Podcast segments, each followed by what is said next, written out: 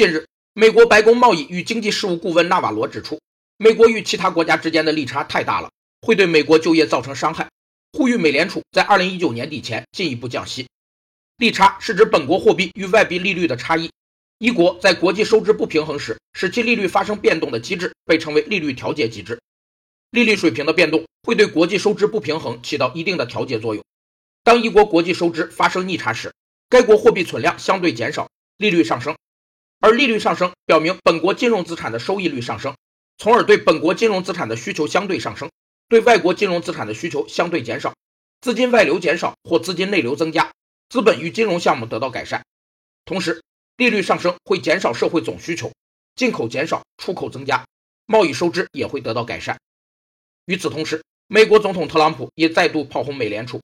他表示，美联储必须立即停止其荒谬的量化紧缩政策。必须更大幅、更快的下调利率。